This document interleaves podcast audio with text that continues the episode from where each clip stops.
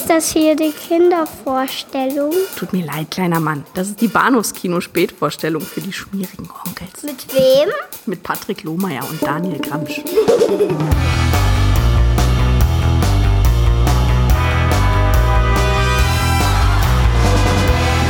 dieser Stadt lauert in jeder Straße das Verbrechen.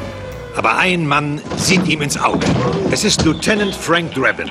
Er ist ein guter Polizist, der manchmal etwas Pech hat. Sein bester Freund Frank, jeder sollte einen Freund haben wie ich. liegt im Koma. Seine Freundin ist völlig durcheinander. Aller Pelz, wirklich. Ja, ja, aber er muss sehr viel gebürstet werden. Sie, ich helfe Ihnen, ja?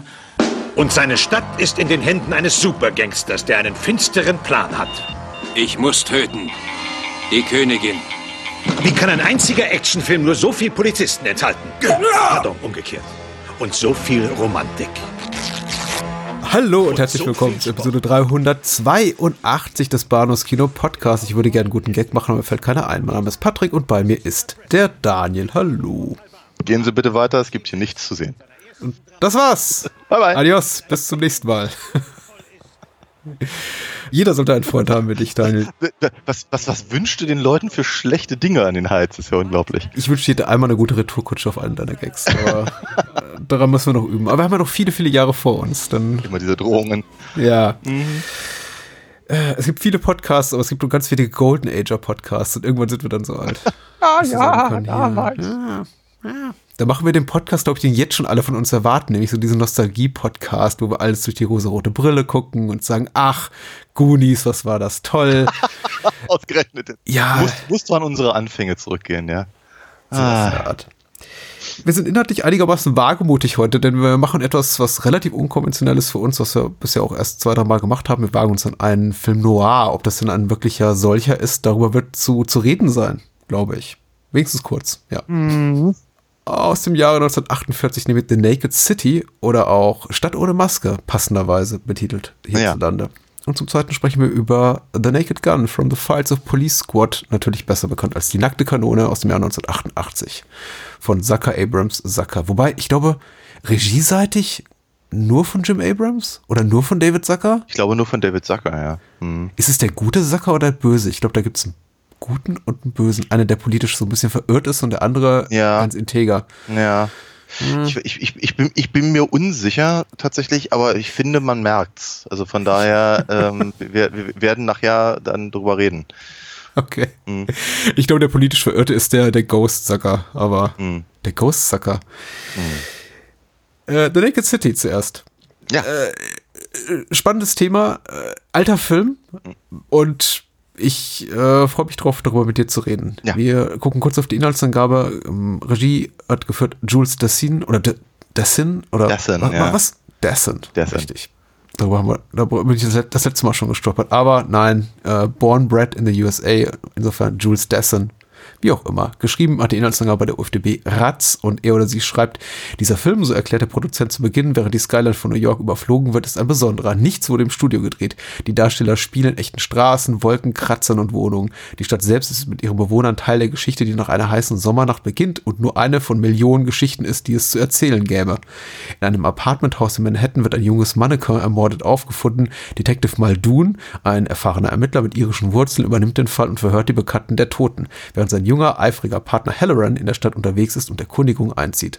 Hochverdächtig benimmt sich Frank Niles, ein elegant gekleideter Schwindler, den Muldoon zwar schnell durchschaut, der jedoch ein Alibi hat. Ein wertvoller Ring der Toten führt ins Milieu von Juwelendieben und tatsächlich tauchen weitere als gestohlen gemeldete Wertsachen auf. Punkt, Punkt, Punkt. Eine ganz wunderbare Inhaltsangabe, würde ich sagen. Sehr korrekt, sehr detailverliebt. Und äh, die Hauptrollen spielen uh, äh, unter anderem Barry Fitzgerald als äh, Detective Muldoon, Howard Duff als äh, erster, glaube ich, Mordverdächtiger, einer von vielen, Frank Niles, äh, seine Geliebte spielt Dorothy Hart, äh, Detective Halloran, das ist Don Taylor und noch so manch andere und anderer. Daniel, Richtig. was Genau. hat dich dazu bewogen, zu sagen, hier, Naked City, her damit. Ähm, wir hatten ihn äh, nicht vollständig, sondern nur, so in Auszügen äh, damals im äh, Studium. Ähm, als, glaube ich, ich vermute mal, es ging so um Filmgeschichte, um Realismus, also gerade so natürlich der, der, der italienische äh, Neorealismus und all sowas in der Richtung. Und ähm, aber eben auch gleichzeitig natürlich noch im, im, im Atemzug des, des, des Noirs. Und mit 48 ist er ja schon relativ spät dran dafür, also zumindest, zumindest keiner von, von, sagen wir mal, den Klassikern des Genres, die da irgendwie äh, maßgeblich eben auch rein in der, ähm, in der vi visuellen Handhabung waren. Äh, Genau, aber auf jeden Fall, das, ich, es hatte mich immer fasziniert und ich wollte ihn immer, immer in Gänze gucken und äh, ja, das war halt einfach jetzt mal eine gute Gelegenheit, als, als ich über ihn stolperte, genau. Äh, ich sollte vielleicht noch Mark Halliday erwähnen. Das ist nämlich der auch in der Inhaltsangabe erwähnte Produzent, der hier den Voice-Over beisteuert. Und der beginnt eben auch gleich, äh, der leitet den Film ein mit den Worten, ja, was Sie eben sehen, ist äh, authentisch und das ist kein, kein gewöhnlicher Film. Und Universal Pictures ist äh, stolz, ihn präsentieren zu dürfen. Ein, ja, er bezeichnet das Ganze nicht als Dokumentarfilm oder als Film mit dokumentarischem Charakter, aber es wird schon sehr, sehr auf den Ja. angeblichen Realismus gepocht. Genau, die Und er- Authentizität. ja, ja. Ja, und er greift eben auch immer so als äh, ja, kommentierender Erzähler ein und äh, gibt eben seine, seinen eigenen Senf dazu, was Ja. gerade Protagonisten wie Antagonisten da so treiben auf der Leinwand. Es- was ich es- ehrlich gesagt sehr, sehr hübsch fand. Es ist, es ist, eine, es ist eine sehr interessante Hm. äh, Variante des, des klassischen äh, Detektiv-Voiceovers.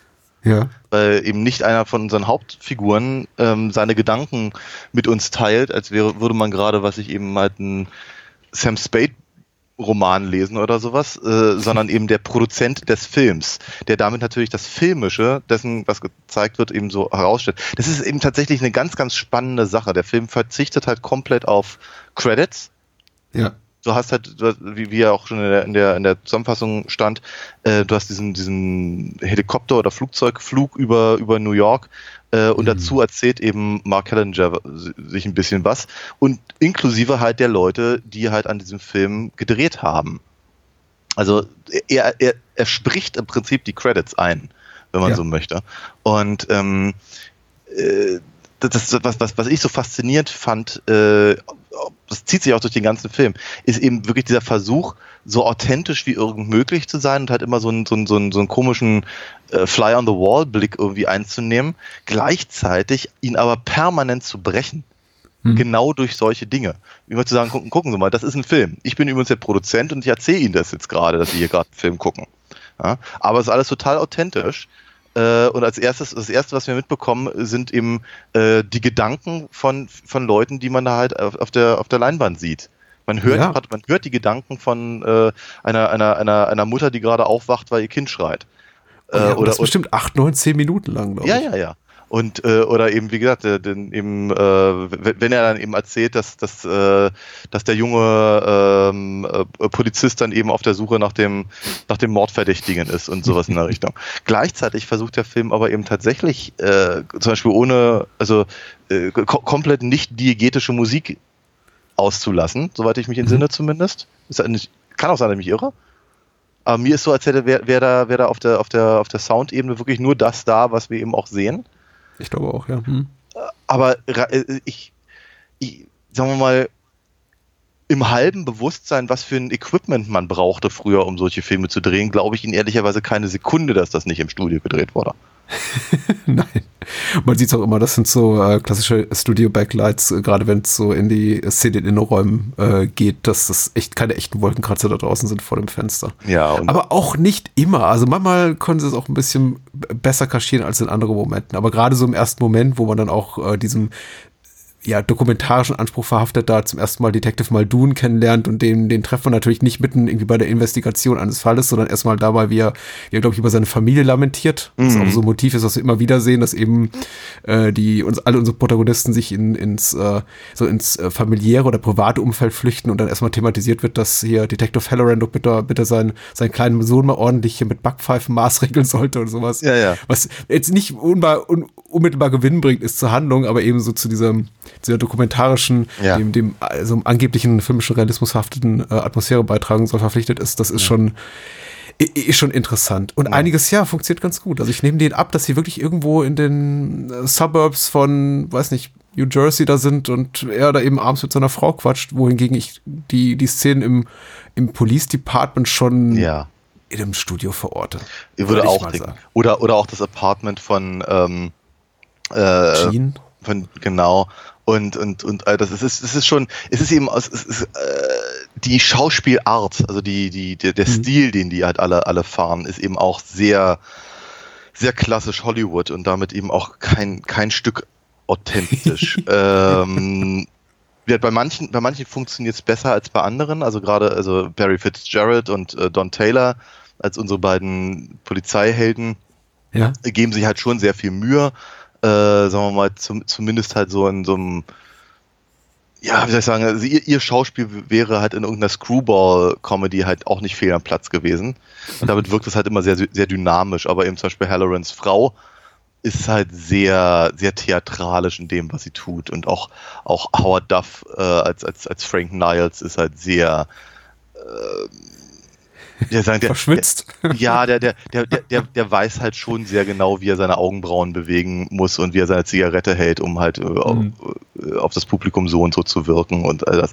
Ähm, genau, aber natürlich, ja, zwischenzeitlich gibt's da halt immer auch äh, Szenen, die dann eben an irgendeiner Ecke von mit- mitten in, in, in, in, Brooklyn oder sowas spielen. Ähm, und dann sieht man halt äh, Leute, also ob das jetzt nur echte Leute sind oder eben eine Menge Statisten, äh, die dann eben in die U-Bahn gehen oder sonst irgendwas. Und das, das wirkt halt schon deutlich, also das, das wirkt halt nicht wie Backlot.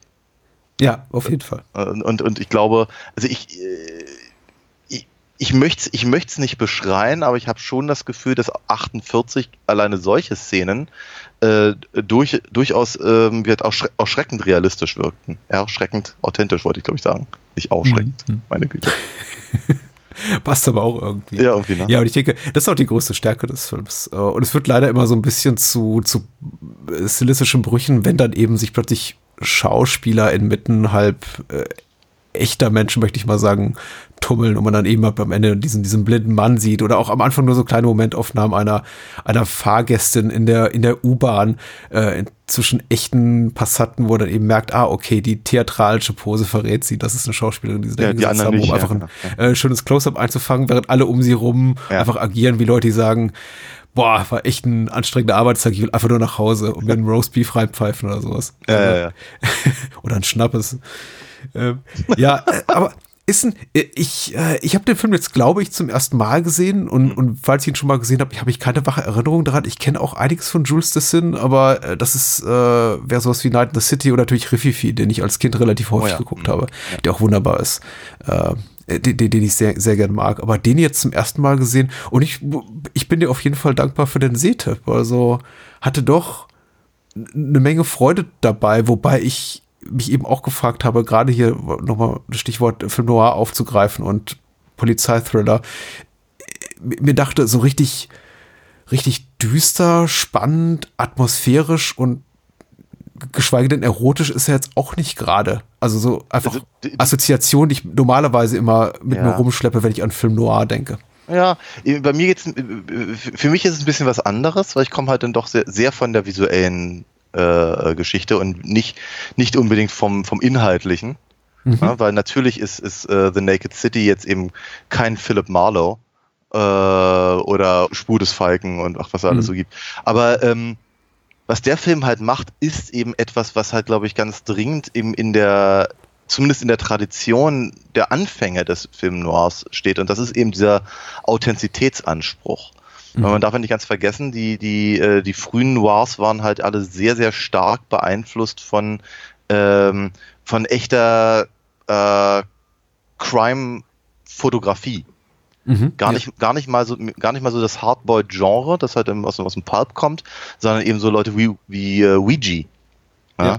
Äh, Fotografen, die halt mit ihrer Kamera äh, halt äh, nachts unterwegs waren und dann eben diese, diese ganz, ganz faszinierenden Fotos halt geschossen haben von, von nassen Straßen und, und, den, und dem, dem elektrischen Licht, das sich darauf spiegelt.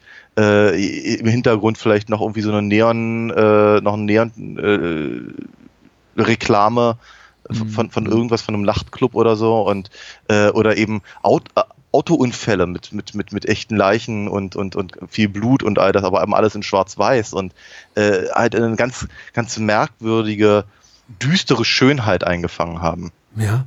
Und ja, ich komme auch immer wieder auf sowas. Ich habe einen, hab einen ganz wundervollen Fi äh, äh, Bildband, äh, wo ganz, ganz viele Fotos von, von nicht nur von Ouija drin sind, sondern eben auch aus, auch aus äh, äh, Noirs, aber eben auch zum Beispiel aus Citizen Kane und so, äh, wenn, wenn er eben versucht hat, sowas zu emulieren. Ähm, und äh, dieser, dieser Realismusanspruch eben in der äh, Darstellung von, von Stadt, aber eben Mhm. auch von Polizeiarbeit, das finden wir halt eben hier auch in Naked City. Ja. ja. Sicherlich, sagen wir mal, die ganzen Tropen, also was ich, ob es jetzt nun die ähm, eben der, der, der, der, der, der, Ahnung, der Schnapsbrenner ist oder der, der Trenchcoat Detective oder die, äh, äh, die Femme Fatale oder sowas, das ist alles nicht drin. Mhm. Ja, ähm, aber eben, sagen wir mal, wir rein, rein, rein visuell ähm, schlägt er halt schon genau diese Brücke. Und das also, äh, min mindestens alleine eben durch die, durch die Wahl der, ähm, des, des, der, der, der, der, des Settings. Weil eben Ja, zum Beispiel ja. der, der, der, der, der Showdown auf, der, auf dieser Überführung da, auf der Brücke, auf der Williamsburg Bridge, ähm, das ist ja eben auch etwas, was eben sehr, sehr aus dem Leben gegriffen ist, auch wenn es natürlich, sagen wir mal, hier im, im Film Noir-Sinne äh, viel zu hell ist. Das ist ja tagsüber, also von daher, klar. ne? So, aber, aber, aber dafür sieht man es halt schön und das sieht halt eben sehr echt aus. Also gehe ich davon aus, dass sie auch genau dort gedreht haben. Ja, mit Sicherheit. Und ich hoffe, du glaubst mir, wenn ich äh, dir sage, ich wollte dich auch mit meiner äh, kleinen Provokation von wegen, ist das ein echter Noir, nur ein bisschen aus der Reserve locken, weil Ja, ich äh, ge genau das von dir hören wollte, was du gerade erzählt hast. Ich stimme dir natürlich zu. Äh, rein, rein inhaltlich ist er ganz weit weg von äh, Sam Spade und Co. Äh, Inhalt, also re- rein ästhetisch ist er natürlich ganz saftig drin mit einem Noir-Stil. Und er, äh, weil, weil du Citizen Kane erwähnst, fand ich auch visuell eine unglaublich interessante Parallele, weil ich mir auch immer ins Gedächtnis rufen musste, dass Citizen Kane noch keine zehn Jahre entrückt war. Also Ja. ich glaube, Kane kam 40 raus und damals war eben diese diese äh, Cinematography von, ich glaube, Greg Toland war es, ähm, mit dieser unglaublichen Tiefenschärfe Mhm. und dem, was auch, äh, also einfach kameratechnisch Wells und Toland da gemacht haben, einfach grandios. Mhm. Und das ist hier in sowas wie Naked City gerade mal acht Jahre später noch und nöcher enthalten. Und ich glaube, ich würde nicht sagen, noch kunstfertig, aber ähnlich kunstfertig wie bei, äh, wie in Wells Film. Also sieht wirklich großartig aus. Wir haben, sehen unglaublich viel von der Stadt. Ich war stellenweise auch richtig beeindruckt davon, wie, wie, ähm, wie, wie, wie unmittelbar ich quasi so das Stadtleben fühlen kann, gerade in der ähm, in, in den Nachtbildern, wo ich einfach gewohnt bin, dass wenn man die die Straßen nicht rauf und runter abnässt und irgendwie nass spritzt, man eigentlich gar nichts mehr erkennt in einem Schwarz-Weiß-Film Ja. älterer älteren Jahrgangs. Aber hier man sieht unglaublich viel, also die müssen mit unglaublich li- lichtsensitiven Objektiven gearbeitet haben. Ja. Du hast eine unglaubliche Tiefenschärfe drin. Allein wenn hier die die Eltern der ermordeten Jean da an der Oh. an der Brücke irgendwie am Hudson River oder am East River, ich weiß Nee, gar nicht welches ist ist, ja. am, am Hudson sitzen Mhm. und man sieht eben die Skyline in der Ferne und die äh, la- lamentieren da über den Tod ihrer Tochter, dachte ich, da, da, also es gab mehrere Momente, wo ich einfach nur dachte, wow, das Mhm. sieht fantastisch aus. Also Stimmungsbilder, fast schon irgendwie expressionistischer Bauart, äh, ganz grandios. Ja. Hat mir echt gut gefallen. Ja. Großartig. Und das Artifizielle stört eben auch gar nicht. Es verträgt sich unglaublich gut mit diesem Ja. scheinbar realistischen, scheinbar realistischen Darstellung von, von Polizeiarbeit. Ich sag bloß immer so, auf, auf darstellerischer Ebene scheitert es für mich manchmal so, wenn ich dann die Brüche allzu deutlich merke zwischen, ah, hier ist ein Schauspieler und hier ist einfach ein Passant, der zufällig durchs Bild läuft. Ja, ja. Aber ansonsten, was, was die Optik betrifft, ist der Film eben schon sehr, also sehr uniform. Uniform, wunderschön, möchte ich behaupten. Ähm, ich muss aber auch ganz ehrlich sagen, ich habe irgendwie so ob der, äh, ich weiß nicht, ob der Hälfte oder so. Hm. Also ich glaube, ich glaube in dem Moment, in dem, sagen wir mal hier, ähm, äh, Jimmy Halloran so dass, dass mehr, zu, mehr oder weniger dazu gebracht wird, äh, die ganze- gesamte Stadt abzutraben. Hurry up, Halloran, sagt der Sprecher, glaube ich. Also, ist großartig. ist sowieso der, kein Respekt, ja. aber der, der Sprecher ist sowieso großartig. Ganz besonders habe ich mich auch gefreut, ähm, äh, wenn, wenn dann irgendwie dieses haben, haben sie äh, diesen Mann gesehen, Ja. dann, dann später nochmal au auftaucht, wenn eben genau dieser Mann dann hinter dem, dem befragenden äh, äh, Polizisten halt langläuft. Ist das aufgefallen? Ja, ich, äh, ja, habe ich auch gemerkt. Ja. Äh, ich glaube, also mein, mein Lieblingsmoment äh, in Sachen Voice-Over war, glaube ich, am Ende, wenn es wirklich äh, um die Jagd auf den äh, mutmaßlichen Mörder geht Ja. und äh, der eben da in so einem öffentlichen Verkehrsmittel fliehen will und sagt, ah, hier, komm, Ja. ah, hier, du willst den Bus nehmen, gute Idee, schnell rein. Oh, jetzt ist die Tür zu, oh, schade, jetzt muss es zu Fuß weitergehen. Ja, schön. Ah, ja, Tough luck, sagt er, glaube ich. Ja, ja, sehr gut. genau, aber ich, ich, sagen wir mal, zu dem Zeitpunkt habe ich aufgehört, eben auf irgendeine Form von Authentizität zu achten, sondern bin da Ja, ziemlich, ja. ziemlich in der Story aufgegangen. Ähm, weil ich habe dann irgendwann habe ich angefangen, es einfach noch hinzunehmen, dass sie eben offenkundig ungewöhnlich für ihre für, für, für die Zeit eben, eben wirklich halt ihre Kamera mitten in die Stadt gestellt haben, zumindest Mhm, halt für die mhm. Außenaufnahmen. Weil ich war dann irgendwann äh, wirklich sehr, sehr drin in der Geschichte. Und ähm, äh, gerade, also ich fand gerade das Ende, fand ich hochspannend. Und die, äh, ich, Mhm. ich, ich fühlte mich halt an, an, äh, an, an, an, an Hitchcock-Klassiker erinnert, muss ich ganz ehrlich sagen. Wenn, wenn, wenn, sie, wenn sie sich dann da, wenn er eben tatsächlich da versucht dann, also der, der, der mordverdächtige Wrestler, Gaza, Willi, Ra- Willi Raza, Gaza. genau. Ja, ihm praktisch versucht hat, durch eben, eben jene Stadt zu fliehen und sie dann eben irgendwann auf dieser Brücke da, da landen und äh, unten sind die Polizisten, der, er klettert hoch und die Kamera guckt immer wieder runter und so. Und das war schon, also ich dachte so ein bisschen an sowas wie, keine Ahnung, North by Northwest oder eben oder Ja, absolut. Vertigo oder sowas. Das ist schon ziemlich cool. ich weiß nicht, ich, ich kann es glaube ich nicht so richtig gut benennen, woran der Film doch letztendlich äh, scheitert, ist, ist, ist der völlig falsche Ausdruck, weil ich finde den äh, du- durchgehend gut. Er hat mich eben emotional nicht so gepackt. Mhm. Und ich habe das Gefühl, dass es die Filmemacher äh, Halloran und seine, also nicht Halloran, äh, Jules Sassin und seine, äh, seine, seine, seine Drehbuchautoren schon versucht, mich auch emotional an der Gurgel zu packen, wenn eben die äh, Voice-Over-Stimme darauf, äh, also referenziert irgendwie das tragische Schicksal hier der Toten und dann werden auch Ja. nochmal die Eltern ins Spiel gebracht. Ja. Und du hast ja bereits hier Howard Duff erwähnt, der macht eben, ist eben auch kein, kein Mann der kleinen Gesten, sondern alles ist irgendwie riesig groß. Und ich glaube schon, dass der da an meinen, auf der Klaviatur meiner Gefühle spielen will, der Film, aber so richtig packt er mich eben nicht. Also ich stehe immer so ein bisschen außen vor und ähm, äh, gucke mir das Ganze mit großer, großer Neugier und echtem, also authentischem Interesse. Ich will dann schon sehen, wie die äh, Ermittlungen weitergehen, aber er ist eben sehr, sehr an der investigativen Technik interessiert, als Oh ja. äh, eher als an seinen Figuren, das. Das, auch das fand ich ganz interessant. Ähm, da gehe ich jetzt mal zuerst drauf ein, weil ich das, glaube ich, ein klein, klein bisschen spannender finde. Ähm, ich finde das schon spannend, eben, dass sie, dass sie eben äh, so, so früh halt äh, und, und gleichzeitig eben noch so verhangen oder an, an, das, an das Genre gehängt äh, sind und dann sich aber eben tatsächlich darüber Gedanken machen, was, was tun denn die einzelnen Abteilungen in der Polizei eigentlich? Ja, und dann sehen wir halt den, den, den, den, den Fingerabdruckspezialisten, wie der da irgendwie fünf Minuten lang irgendwie die, die, die, die Bude irgendwie be, be, bepinselt. Und ähm, Ja, stimmt. Maldun ist auch sehr, sehr belehrend, also glaube ich auch so halb in Richtung des Publikums, wenn er sagt, Achtung, hier, Kollege, so macht man Polizeiarbeit. Die haben irgendwas angefasst, das Ja. hätten sie nicht tun dürfen. Ja, ja, genau. Und so, und das ist, das finde ich, das finde ich schon äh, echt faszinierend, dass sie sich ja für so viel, dafür so interessieren. Ähm, und äh, fühlte mich eben so erinnert an Manhunter oder sowas, weißt du? Also später dann eben CSI, also so einfach so, so wo der, wo der wo der, der Fokus eben so stark darauf liegt, eben wie eben diese Polizisten im Prinzip die mit, mit einem Tatort umgehen. Und, Ja. und, und, und, und, und äh, das Muldoon eben auch dadurch eben, also das, das, das Publikum ist halt nie, nie in der Situation zu denken, hups, woher weiß denn der Detec- Detective das jetzt? Der muss ja, Ja, ein regelrechter Sherlock Holmes sein. Nein, du weißt es auch. Hm. Das, das, das, der Film sagte die ganze Zeit, guck mal, das sind die, das sind die Fakten. Das, das haben wir, das haben wir rausgefunden. Und so haben wir es gemacht, dass wir es, dass rausfinden konnten. Und, und, und, und so hat es der äh, Lieutenant ähm, ähm, ähm, ähm, erfahren, also äh, ver vermittelt äh, be- bekommen. Mhm. Und jetzt konfrontieren wir eben Frank Niles damit Ja, ja, ja. und ja. so. Und das ist, das, äh, da, das mag aber auch tatsächlich dann damit zusammenhängen, was du gerade sagtest, dass der, dass der Film dich eben nicht so an der, an der emotionalen Gurgel gepackt hat. Ähm, und ich muss sagen, bei mir war es auch so, aber nur bedingt. Bei mir lag es eben, glaube ich, ganz stark an, äh, glaube ich, einfach am Inhaltlichen, weil der Fall, den sie da, äh, den sie da ermitteln, ist nicht so spannend. ja. Der, der ist, das, ne, also, gro- grob geschätzt geht es eigentlich nur darum, dass halt äh, Howard Duffs Frank Niles Ja. ähm, im, Prin- im Prinzip äh, He Hehlerware vertickt und ver ver- verschiedene Leute da drin ähm, verstrickt sind. Unter anderem eben das, Mhm. das, das Mannequin, das halt am Anfang umgebracht wird.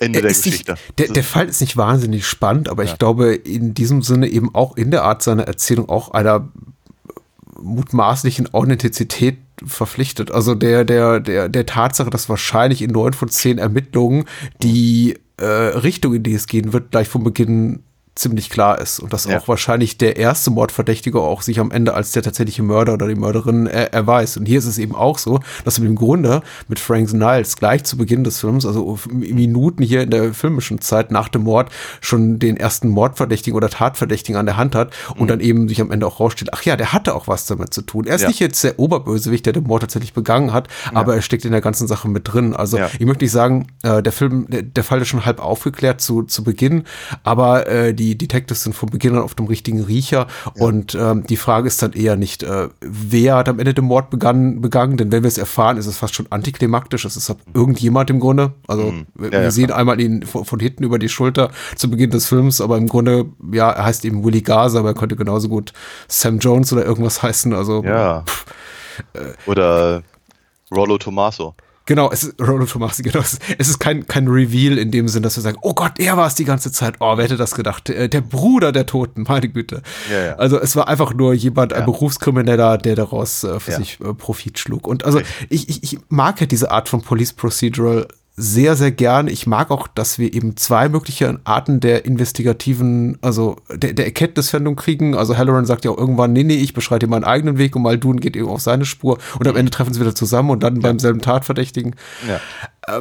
Aber es ist eben so ein bisschen Ja, ja, wenig emotionsgeladen. Richtig, und da, da, da, da helfen uns dann aber natürlich, sagen wir mal, bestimmte Charaktere durchaus ganz gut rüber. Also deswegen habe ich das, glaube ich, nicht so stark wie du. Also ich finde halt äh, Jimmy, Jimmy Halloran als, als, als, als junger Detective, äh, ich, ich, ich, fand, ich fand ihn schon einfach hochsympathisch, war irgendwie nett. Er, er verprügelt seinen kleinen Sohn nicht. Richtig, genau. Wir, also das ist äh, genau und und und ihn, ihn da so ein bisschen ein bisschen rumbambeln zu sehen ist irgendwie ganz ist, ist nett, wäre da was lernt und all das und dann eben Muldoon, ähm, Barry Fitzgerald eben als als alter äh, wie soll ich sagen, ja so zynischer oder ich weiß gar nicht, wie man ich, ich weiß gar nicht, wie man ihn beschreiben sollte, aber er Ich ist halt ihn eigentlich ganz jovial, ne? Selbst wenn irgendwo vor seinen Augen jemand Selbstmord begehen will und aus dem Fenster springen will, aus dem 30. Stock Ja. und die ihn gerade noch zurückhalten können, ist er so, oh, my dear. Ja, Johnny. ja, er ist, er ist halt irgendwie, keine Ahnung, er hat, er hat einfach alles gesehen. So. Ja, ja, genau. Ne? Und, und, und äh, ich, ich habe ihm gerne dabei zugeguckt. Er war, war Mhm. einfach wirklich, wirklich, wirklich nett anzusehen.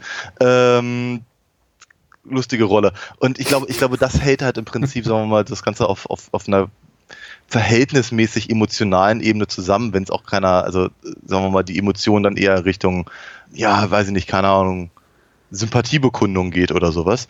Ähm, ansonsten ist es tatsächlich alles relativ zurückgenommen und versucht sich halt irgendwie dann erst halt auf dieser Authentizitätsebene, dann auf einer, auf einer erklärenden Ebene und ganz zum Schluss erst auf einer spannenden Ebene äh, zusammenzufinden, wenn es dann eben um, um diese Verfolgungsjagd ganz zum Schluss geht.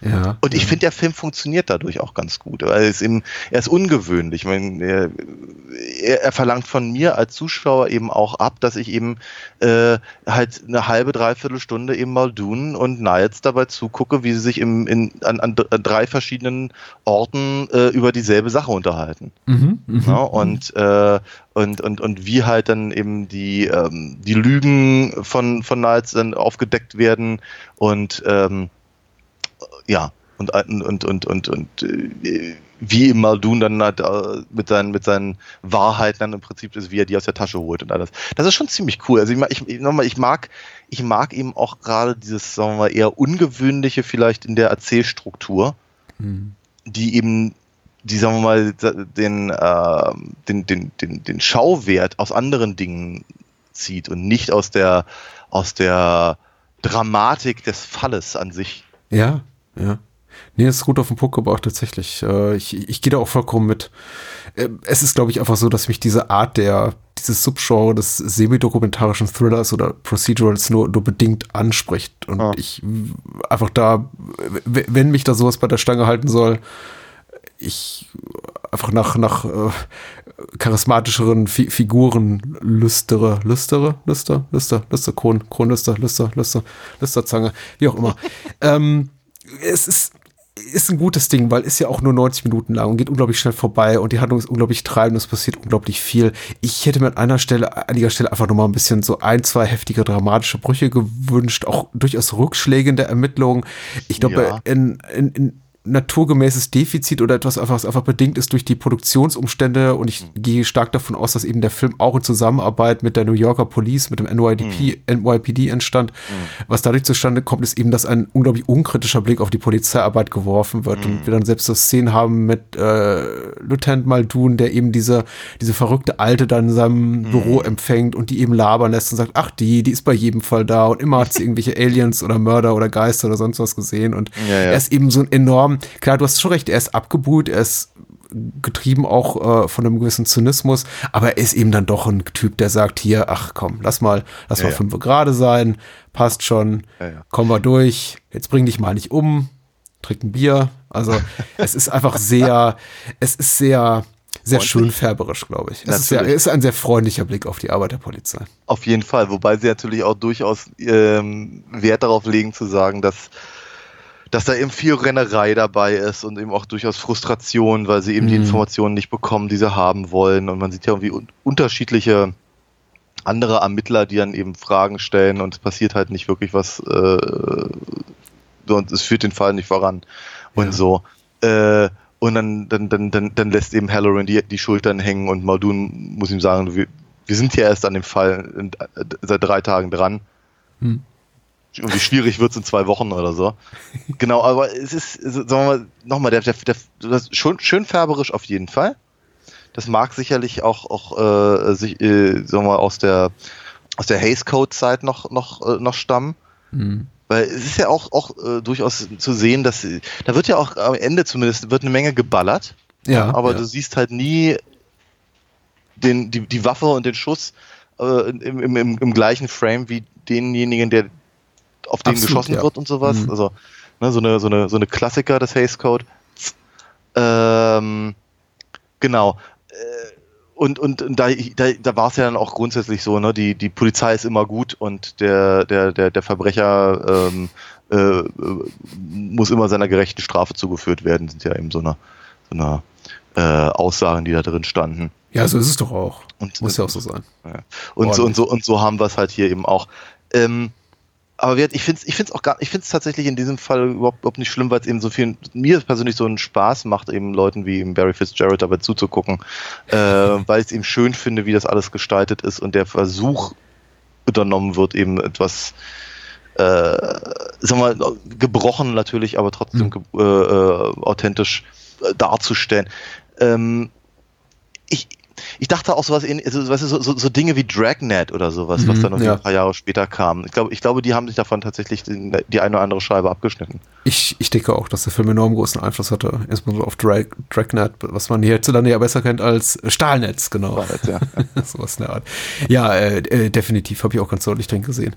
Mir, mir tat es ein bisschen leid um den Produzenten Mark Hellinger, der wie gesagt hier auf dem Voice-Over spielt, weil, äh, spricht, weil äh, offenbar er, ich habe auch seine Filmografie noch mal so ein bisschen angeguckt und äh, er ganz offensichtlich sehr investiert war, auch persönlich investiert, Investment hatte in diese Produktion und äh, ich glaube schon auch, auch diesen kommentierenden Voice-Over mit einer, mit großem Stolz in der Stimme spricht und äh, er die Premiere dieses Films nicht mehr erlebte. Ich glaube, er starb an einem Herzinfarkt vorher, ein paar Ja. Monate her, bevor der Film rauskam, mit Anfang 40. Und, Ja, äh, aber- aber, ich meine, so, so aber war das Fall- Leben eben damals. Genau, aber den, Fi- aber den Final Cut hat er wohl noch gesehen, so heißt das. Ja, Ja. ja.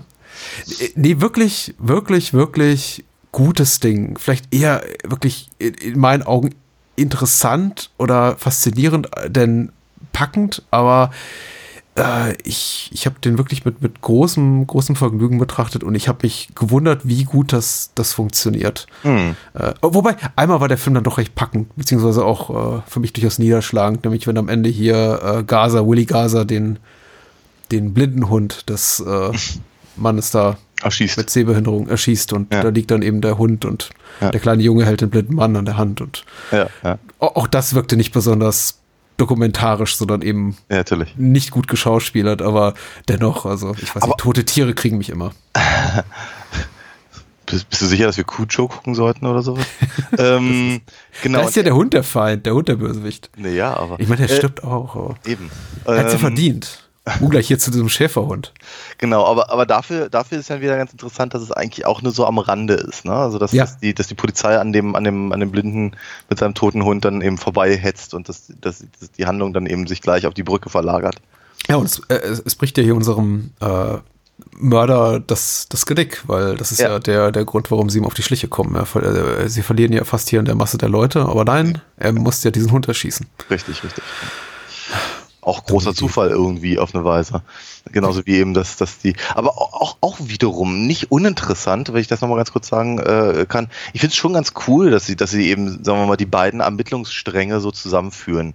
Sie sagen halt hier mal Dune darf eben, sagen wir mal, bei dem Doktor in, im, im, im, im Büro sein kleines, sein kleines äh, Stückchen da, da aufführen und äh, Ja, ist wie so ein klassisches Agatha Christie Whodunit, ne? So Genau. Setup am Ende.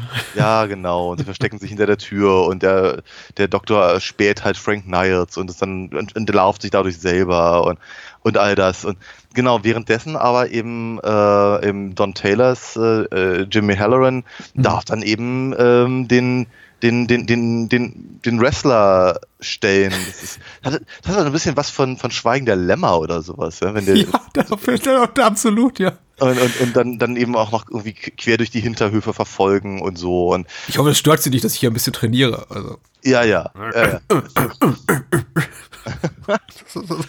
Ja, aber ja, maßlos irritierend. genau, und dann, aber das, äh, das, das, dass das dann eben zusammenführt, ist, ist, ist cool. Also auch der Film ist eben auch nicht schlecht geschrieben, auch, auch was die, was die Dialoge angeht und all das, mag, mag das Skript tatsächlich ganz gern. Ähm, also ich, ich persönlich höre jetzt raus, ich habe den, glaube ich, ich, ich, ich mochte ihn, glaube ich, ein bisschen mehr als du, aber ich habe auch ein echtes Fable für, für wirklich so alte Schinken. Und deswegen freue ich mich dann immer, wenn, man- wenn man, wenn man sowas irgendwie äh, sieht. Und ich habe ich hab den halt nie vollständig gesehen, sondern nur in Auszügen und immer halt dann, wenn es eben gerade um diese, den Realismusanspruch ging. Ähm, und deswegen habe ich mich halt total gefreut, den mal ganz gesehen zu haben. Ja, und ich danke dir sehr für das Mitbringsel, denn ich hatte auch wirklich großen Spaß daran. Eine, es war mir eine Freude, eine große. ja, mit großer Freude gehe ich auch immer auf alitafox.de, wenn ich mal gucken will, was du da so Neues machst. Es passiert ja, ich weiß nicht, machst du so viel Neues auf der Seite? Ich glaube, du bist einfach zu beschäftigt, Ich bin dabei, tatsächlich, damit ja, Comics zu zeichnen. Genau, genau. Ich bin jetzt gerade auf Seite 17 vom neuen Heft. Ja, also ich, ja, ja.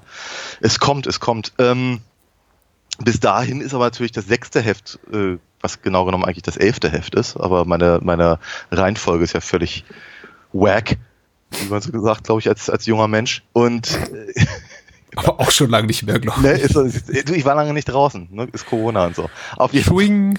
Ja, machen wir weiter. Vielen Dank. Ähm, genau, nee, aber äh, Heft 6 kann man natürlich bestellen. Würde mich sehr freuen, wenn das, das der der eine oder die andere auch mal, mal äh, zu Hause hätte. Äh, hat mir dann sehr viel Mühe gegeben, mal ein paar neue Sachen ausprobiert ähm, und ähm, eben als, als Vorlage quasi das dritte Hörspiel ge ge- genommen, was vor vielen, vielen Jahren rauskam. Ähm, und natürlich den Sammelband gibt's auch noch. Also ich würde mich, würd mich sehr über Unterstützung freuen, äh, weil es gibt ja auch was dazu. Also mindestens ein paar Minuten Spaß mit Comics. Wie heißt denn das Hörspiel, der dazugehörige Comic? Äh, die Stadt der Toten. Ich grad Fox, äh, also Meisterdiebin äh, Alina Fox Teil 3, die Stadt der Toten. Das solltest du dazu sagen, weil ich, wenn wenn irgendwas Bock macht, macht das zu lesen und zu kaufen oder umgekehrt, ne, kaufen und zu lesen, dann, dann noch sowas. Stadt der Toten. Die, die, die Hörspiele gibt's natürlich bei mir auch, so ist ja nicht. Ansonsten, wenn ihr noch einen Kreuzer, einen Penny oder sonst was übrig habt, äh, googelt mal Bahnhofskino und Patreon oder Bahnhofskino und Steady, da gibt's ziemlich wunderbare äh, Kampagnen, so nennt man das, glaube ich, wo man Partnerschaften für dieses Podcast-Format und für die ganzen Spin-Offs, die noch im Bahnhofskino hängen, abschließen kann und kann uns, äh, Daniel und mich, mit ein paar Euro unterstützen bei unserer Arbeit und äh, dieses Format am Leben halten. Und man kriegt auch was dafür. Bonusfolgen zum Beispiel noch und nöcher. Äh, die nächste ist schon wieder in der Mache, mindestens zwei im Monat und äh, Zugriff auf unser ganzes Archiv. Ansonsten, ich habe ein Buch geschrieben, äh, ist jetzt kein Procedural im klassischen Sinne, aber es ist so, es, es geht so halb in die Richtung. Also Columbo hat sich äh, keine große Scheibe von Naked City abgeschnitten, aber es ist auch nicht meilenweit davon entfernt. Und ich habe ein Buch geschrieben zur Fernsehserie mit Peter Falk. Columbo Columbo heißt es und es ist im Handel erhältlich. Und ich würde es jedem empfehlen, weil es ist echt, echt, echt, echt toll und spannend. Ich guck Oh. ja, ich gucke ja, ja, ich gucke ja immer zwischendurch äh, mal, mal hier, mal da mal eine Folge Columbo und danach nehme ich mir dein Buch vor und dann lese ich mir durch, was du dazu gesagt hast.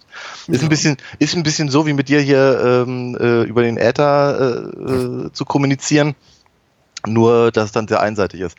Ähm, Nein, aber ich, ich, ich, ich, ich freue mich dann immer, deine Meinung dann zu den einzelnen Folgen zu lesen, die ich dann gerade geguckt habe. Dankeschön. Ähm, ich glaube, ich habe uns eingebrockt, äh, den Film, über den wir als nächstes sprechen, äh, sprechen. Nämlich Ja. äh, The Naked Gun from the Files of Police Squad, weil wir wollten ja eigentlich was viel, ja, eine integere, integrere Folge äh, machen, im Ja. Sinne von, ja, wenn wir schon irgendwie einen Hardboiled Noir machen, dann machen wir eben noch einen zweiten Hardboiled Noir dazu, vielleicht etwas jüngerer Bauart, aber letztendlich sind wir dann bei Naked Gun gelandet, nicht nur, weil es äh, titelseitig äh, Ähnlichkeiten gibt, sondern einfach auch, weil ich, ich glaube im weitesten Sinne auch äh, The Naked Gun from the Files of Police Squad aus dem Jahr 1988, über den wir jetzt sprechen, ein Police Procedural ist. Äh, harte weiteren investigative ja. äh, Polizeiarbeit äh, äh, zeigt. Und deswegen sind wir hier gelandet. Was gibt es über The Naked Gun noch zu sagen? Vielleicht eine Inhaltsangabe. Geschrieben hat sie Largo, und er schreibt zu den Nackte Kanone, Queen Elizabeth II. von England möchte die Stadt von Los Angeles mit ihrer Anwesenheit beehren. Der mehr als chaotische Polizeilieutenant Frank Drabin wird beauftragt, die Sicherheit für den hohen Besuch während des Aufenthalts zu gewährleisten. Er findet dabei heraus, dass Vincent Ludwig, das Ricardo Montalban, ein reicher Industrieller, der zum Vorsitzenden des Empfangskomitees gewählt wurde, ein Attentat auf die Königin plant. Da er aber keine Beweise hat und ihm folglich niemand glauben will, ist er bei seinen turbulenten Rettungsmaßnahmen vorerst auf sich allein gestellt. Äh, ich glaube, den einzigen, den ich namentlich bisher erwähnt habe, war Ricardo Montalban. Äh, Ja. äh, aber des Weiteren wirken noch mit in der Hauptrolle Leslie Nielsen, Priscilla Presley als sein Love Interest beziehungsweise Mitarbeiterin von Vincent Ludwig, äh, George Kennedy als Captain Ed Hocken und O.J. Simpson. Ja. Ja. Und Nancy Marchant, die äh, die Bürgermeisterin spielt, die Ja. ich komplett vergessen hatte und dachte, okay, die kenne ich doch gerade von woanders her. Ja, wir haben sie in letzter Zeit öfter mal erwähnt. Mich Es, es liegen gerade mal gut zehn Jahre zwischen dieser Filmreihe und den Sopranos und sie sieht ungefähr 40 Jahre jünger aus, habe ich das mindestens, ja. ja. Deutlich weniger Kropf auch, ja. Oh Gott, ja. Also, Ja, ja, Ja. ja. Nicht schlecht. Äh, Ich habe ich hab, ich hab mich sehr gefreut, sie wiederzusehen. Also, ja, daher. Ich habe mich nicht so sehr gefreut, den Film wiederzusehen, muss ich ganz ehrlich gestehen. sei, äh, sei ehrlich, wollte ich sagen, schieß los. Ich muss ja ganz ehrlich sagen, ich war ja, ich war ja im höchsten Maße begeistert, als ich den damals im Kino gesehen habe. Hintergrundgeschichte war eigentlich folgende. Ähm, äh, ich glaube, ich kannte, kannte Airplane und Top, Top Secret schon. Und zumindest vom, vom, vom Erzählen meines Bruders äh, her ähm, Kentucky Fried Movie. Ich glaube, gesehen hatte ich ihn noch nicht. Das heißt also, sagen wir mal so, die, die, die äh, wesentlichen Filme vor Naked Gun kannte ich, glaube ich, also schon dadurch. Ähm, äh, der, der, der Humor war mir also durchaus bewusst. Ähm, und dann war es so, dass ein, ein Kollege meines Vaters erzählte von diesem Film äh, in irgendeinem vermutlich Party-Zusammenhang, Grillen oder und irgendwas in der Richtung. Und er war äh, erzählt und erzählt und erzählte von diesem Film, weil er, offenkundig super begeistert war. Und wie er erzählte und was er erzählte, fand ich ihm auch unglaublich komisch. Äh, entsprechend wollte ich ihn dann sehen. Das war ja so ein Selbstläufer. Irgendwie alles, alles rannte in diesem Film. Und war ja absurd erfolgreich und, und, und ähm, äh, bestimmte Sachen wurden halt ständig zitiert und er war eben sehr einflussreich, was, was sowas angeht. Was ja dann eben auch zu, äh, zu zwei ähm, Fortsetzungen führte. Und ich selber war ihm auch total hin und weg. Also der war, war, eine, war eine filmische Offenbarung, ähm, als ich ihn damals gesehen habe. Ähm, und äh, weil ich ihn so toll fand, hatte ich mir dann eben auch, weil er eben auch verfügbar war, weil es eben auch verfügbar war, hatte ich mir dann eben auch die Police Squad ähm, Folgen auf äh, Video damals ausgeliehen. Und fand die damals gar nicht so komisch. Dachte mir auch, komm, die, die meisten Gags kannte ich jetzt ja schon aus den Filmen. Also Richtig, ja. so, äh, war, war, war jetzt nicht so toll. Jetzt im Vorfeld von unserem Gespräch über, über den, den ersten Naked Gun Film habe ich mir die Police Squad Folgen nochmal angesehen und ich habe Tränen gelacht. Obwohl ich das alles einigermaßen auswendig kannte und, und, Mhm. und, und so, aber ich habe ich hab mich so unglaublich über diese Fernsehserie, diese sechs Folgen halt gefreut. Angefangen bei diesem, bei, bei, bei diesem, beim, beim Vorspann und diesen, dieser, diesen, diesen ähm, äh, diesen, diesen Voice-Over, das dann äh, grundsätzlich immer den, den, den Titel der Folge falsch nennt. Äh, und und all, all diese Dinge und Peter Lupus aus, aus Mission Impossible hat halt seinen irgendwie Gastauftritt und all das. Also ich habe mich unglaublich über diese, über diese Serie gefreut. So im Vorfeld von Naked Gun dachte ich mir, das ist eine gute Einstimmung. Und jetzt habe ich Naked Gun nur gesehen und dachte so bei mir, ha, das ist irgendwie das Gleiche und irgendwie doch nicht. Ja. Das ist gar nicht so gut. Mm, tut mir leid. Hättest du äh, dir rückblickend gewünscht, hättest du die Serie vorher nicht gesehen, weil Ja. du dann mehr Spaß am Ja. Film gehabt hättest? Ich glaube ja, ich weiß, ich weiß es nicht so genau, aber ich glaube, was The Naked Gun für mich jetzt viel mehr versäuert hat als eben tatsächlich die Serie, die meiner Meinung nach besser ist, die ist halt tatsächlich so vom, vom Stil her, von der Liebe zum, zur Parodie, glaube Ja. ich, äh, ist näher dran an sowas wie Top Secret. Äh, und Naked Gun ist meiner Meinung nach deutlich näher dran an sowas wie Scary Movie. Uh. Also ich, ich, ich hatte, ich hatte, ich hatte jetzt hier beim Gucken hatte ich verschiedene Cringe-Momente, Ja. weil ich so, weil ich so dachte, oh, das ist ein, das ist, das ist, der Humor ist hier zu platt, der ist hier Mhm. zu banal, er geht zu sehr aufs, auf den, auf den leichten, schnellen Gag, Ja, ja, der ja, sich nicht ja. gut gehalten hat. Sowas Mhm. wie eben, was ich, äh, Ayatollah, Ayatollah Khomeini. Ayatollah, ja, Genau. Ayatollah. Wir haben, wir, haben, wir haben Idi Amin, wir haben Gaddafi, wir haben Arafat, Ja. wir haben Castro und Gorbatschow. Mhm. Und eben Khomeini kriegt eins auf die Gusche und dann fliegt ihm sein Turban weg und er hat halt einen, einen, einen, Iro, ja. einen neon-orangen Afro. Irokesen, nicht Afro. Ja, natürlich, Entschuldigung, ja, du hast völlig recht. Dankeschön. Ein Iro hat er natürlich, ja. Ähm, Wäre auch lustig, ich meine. Äh, ja, und, äh, ja, aber nee, also äh, das, das, ist, das ist dann halt der Humor, bei dem ich irgendwie denke, ich habe gerade ich hab, ich hab gerade äh, drei Stunden, also sechs, sechs Folgen, eine halbe Stunde Zeit damit verbracht, halt wirklich sehr, sehr präzisen Humor zu sehen, der eben sehr, sehr genau die, äh, die ähm, Gegebenheiten von alten Krimi-Fernsehserien hops nimmt. Ja. Und trotzdem so albern ist, wie man, wie, wie in den schönsten Momenten von äh, der unglaublichen Reise im verrückten Flugzeug. Und jetzt sehe ich halt hier den, den, den, den Khomeini-Iro Mhm. und dachte bei mir, nee. Ich glaube, das war 88 lustig, aber es ist nicht, aber es ist, heute ist es das nicht mehr. Und ich habe so das Gefühl gehabt, der Film geht sehr, sehr, sehr, sehr viel so weiter. Und sagen wir mal, natürlich, klar, also über den gleichen Gag kannst du auch nur so und so oft gleich lachen. Das heißt also, dieses gehen Sie bitte weiter, hier ist, hier, es gibt hier nichts zu sehen und so. Äh, das sind ja eben auch alles Sachen oder äh, Nor Norbergs bzw. Nordbergs hier, O.J. Simpsons äh, äh, äh, Looney Tunes äh, Geschichte.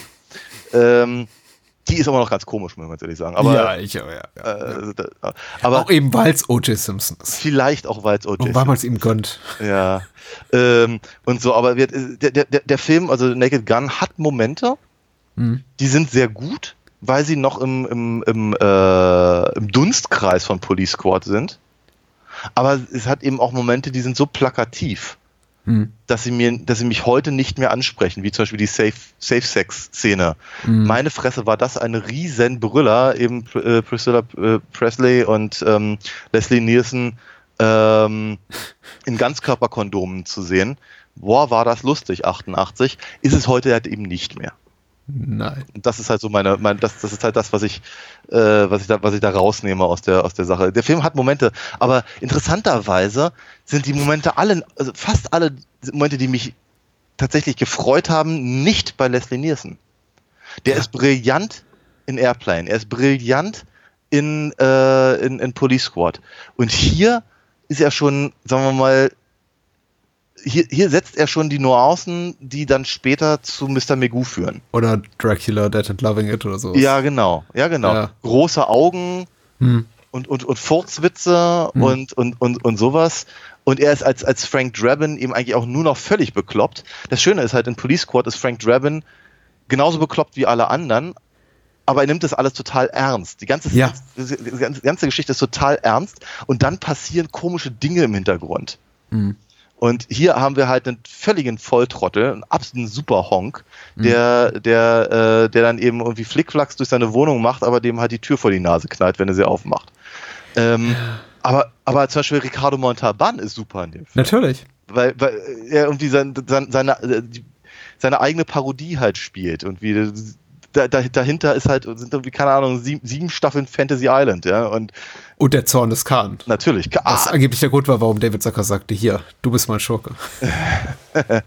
genau. So geht die Legende. Ja, also das ist, das ist, äh, der Film hat halt auch echte, noch echte Momente und der ist ja mit, mit, mit ein bisschen über 80 Minuten relativ knackig und so und, und äh, ich, ich habe ich hab auch durchaus ein paar Mal gekichert, aber ich habe eben nicht das Gefühl, dass er sich für mich so gut gehalten hat, wie eben tatsächlich die alte Fernsehserie.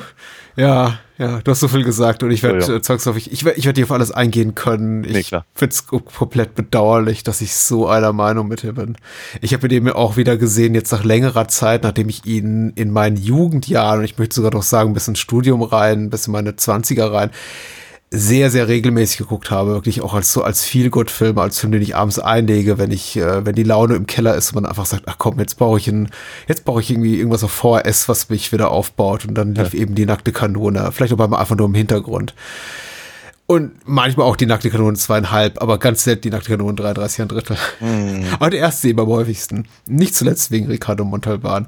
Und jetzt habe ich ihn bestimmt zehn Jahre nicht geguckt und es war eine leicht ernüchternde Erfahrung. Ich habe Spaß gehabt, aber ich dachte mir auch ganz, ganz häufig, ich hoffe, wenn ich heute Abend bei unserem Gespräch ein bisschen kritisch sein wäre, ist Daniel nicht als, sein werde, ist Daniel nicht allzu sauer auf mich, weil vieles hat sich für mich nicht gut gehalten.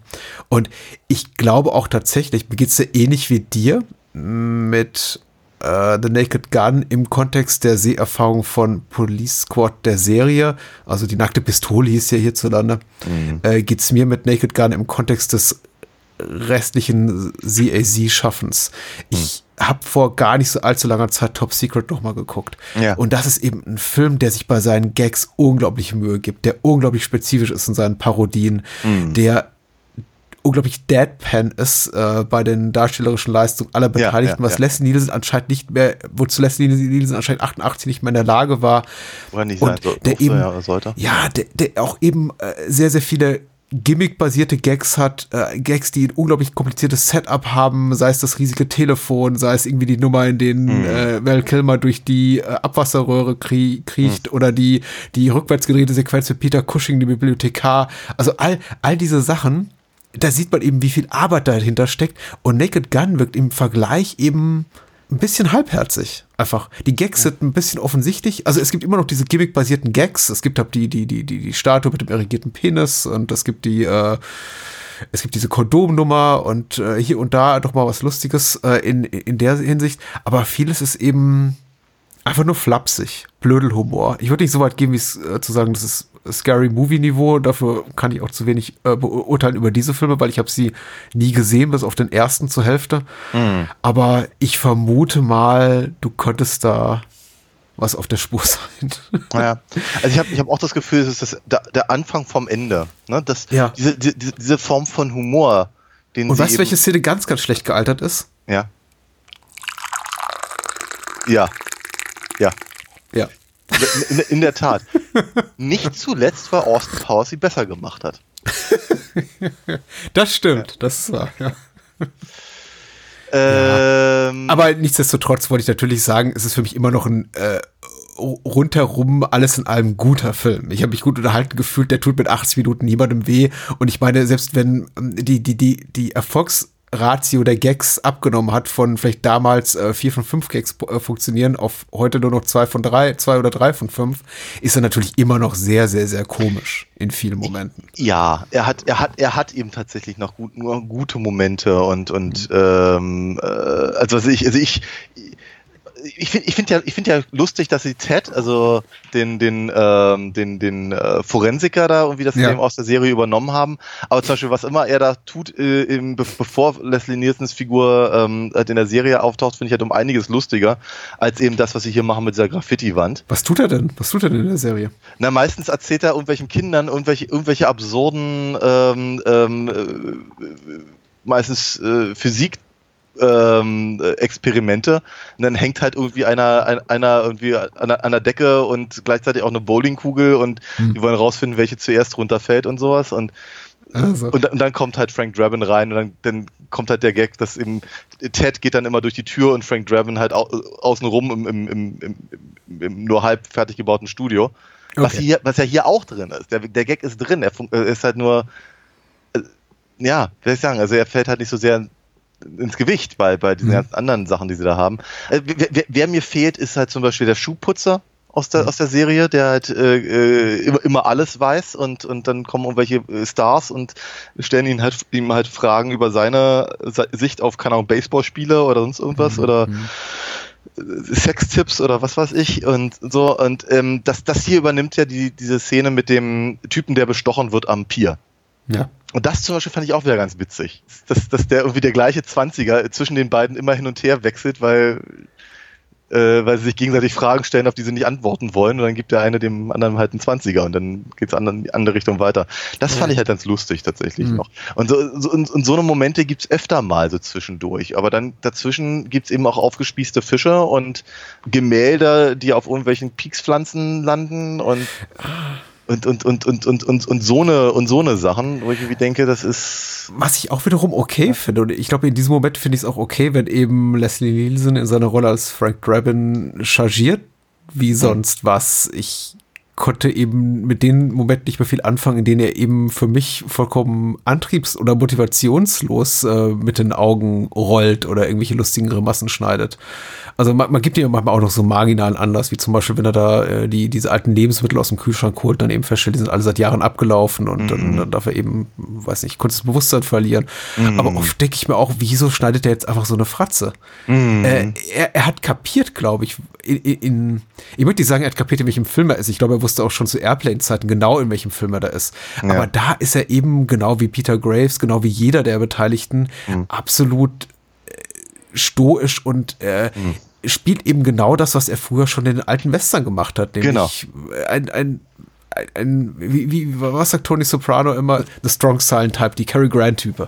Ja. Äh, und, Ja. und hier hat das irgendwo vergessen. Also hier ist er, wirkt es fast so, als würde er zwischenzeitlich denken, ach, das ist aber doch hier eine Komödie. Ich muss doch mal plakativ lustig sein. Ja. Und fällt dann so ein bisschen daraus. aber es scheint ja funktioniert zu haben, weil ähm, Ja, klar. die die die anderen Top Secret Filme- war ein Flop, ein kommerzieller, muss man Richtig. sagen. Das hier war ein Riesenhit. Ja, Air, Airplane war, glaube ich, tatsächlich, ging, ging glaube ich, gerade noch so.